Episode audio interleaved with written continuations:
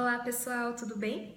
Eu parei aqui para gravar esse vídeo rapidinho para vocês porque eu vi a necessidade de dar uma esclarecida aqui na questão do que, que é a falta de tempo. Eu vejo muita gente, mesmo em consultório, mesmo amigos, e mesmo eu confesso que já passei por isso e falei muito que eu tô sem tempo, que eu tô na correria, e na verdade não é nada disso. Isso na verdade é uma forma de a gente colocar uma certa desculpa aí e dizer que a gente está sem tempo. E por que, que a gente faz isso? Porque falta de tempo, na verdade, é uma falta de prioridade, é uma falta de planejamento, mas principalmente de prioridade. Porque as pessoas que não têm tempo, elas vivem na correria, elas vivem no estresse, na sobrecarga, então suprarrenal, adrenalina, noradrenalina bombando e ela acaba não parando para respirar, vive no automático, não vive no presente e acaba fazendo todas as coisas juntas e acaba não fazendo nada ao mesmo tempo. Então são pessoas que estão num estresse muito grande. E essas pessoas que estão nesse estresse, elas não param e olham aquilo que é prioridade na vida dela e aquilo que realmente a ação vai ser mais importante para fazer a diferença na vida dela. Então ela vive fazendo uma coisa atrás da outra e não coloca prioridade daquilo que realmente a ação mais importante para ela fazer e transformar a vida dela para muito melhor. 20% da sua ação gera 80% dos seus resultados.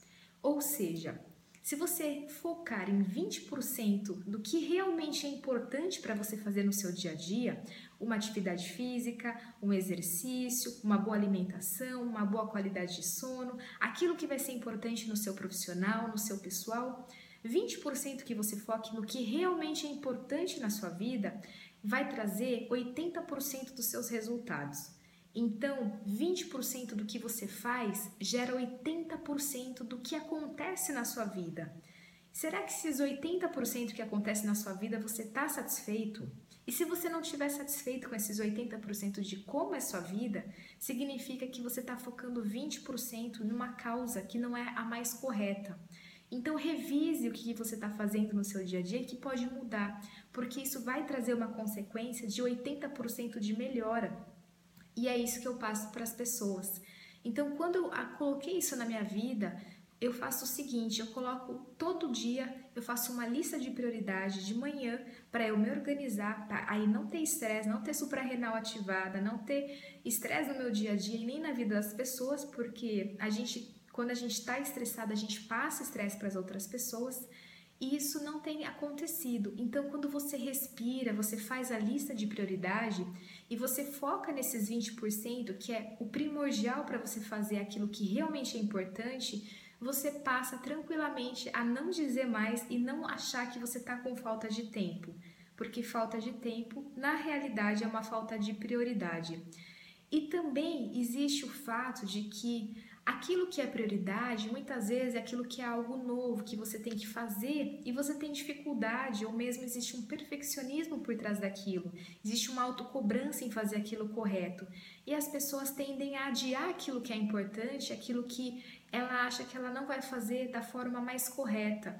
Então, esse sentimento de não vou dar conta ou será que eu vou fazer correto acaba também fazendo com que as pessoas não realizem as ações necessárias.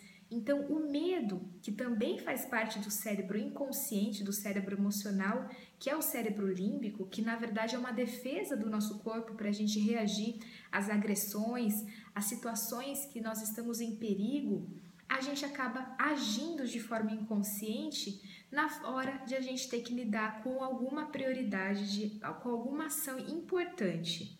Então, faça aquilo que também te dá medo no seu dia. Não fuja, não entre na zona de conforto, que é como a PNL diz, que é algo que você vai ter um sucesso, vai ter um direcionamento para você, para sua vida e você vai fazer aquilo que realmente vai trazer a diferença.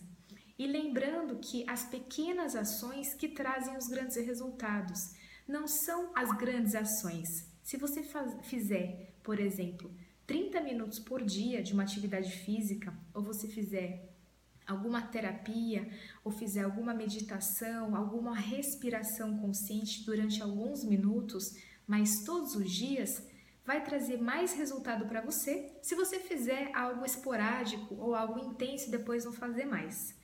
Então é isso. É, pensa nisso, veja como, qual é a sua prioridade no seu dia, observa como está sendo a sua rotina, para que seu corpo e mesmo sua mente desestresse nessa correria do dia a dia, nesse piloto automático que muitas vezes a gente acaba entrando de forma inconsciente e depois para sair demora e muitas vezes quem tira acaba sendo uma doença, uma depressão, uma ansiedade, uma dor, que é quando a gente para, respira e coloca a nossa saúde como prioridade.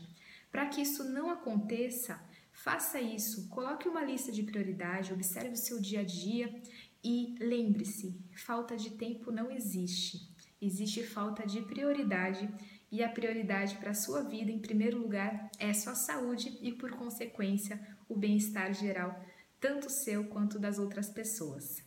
Se você gostou, curta esse vídeo, compartilha, porque muitas pessoas às vezes estão nessa correria e não tem tempo para ter essa informação e às vezes um vídeo pode ajudar muita gente, tá bom? Muito obrigada e até o próximo vídeo.